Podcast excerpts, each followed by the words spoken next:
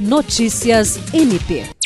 O Ministério Público do Estado do Acre, por meio da Promotoria Civil de Tarauacá, instaurou uma notícia de fato solicitando, no prazo de cinco dias, que a Caixa Econômica Federal adotasse providências para retomar o atendimento na Casa Lotérica do município de Jordão.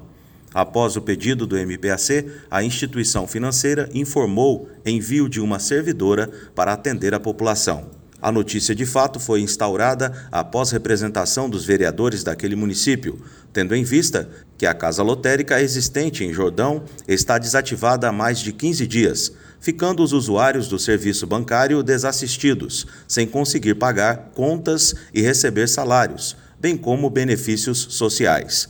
William Crespo, para a Agência de Notícias do Ministério Público do Estado do Acre.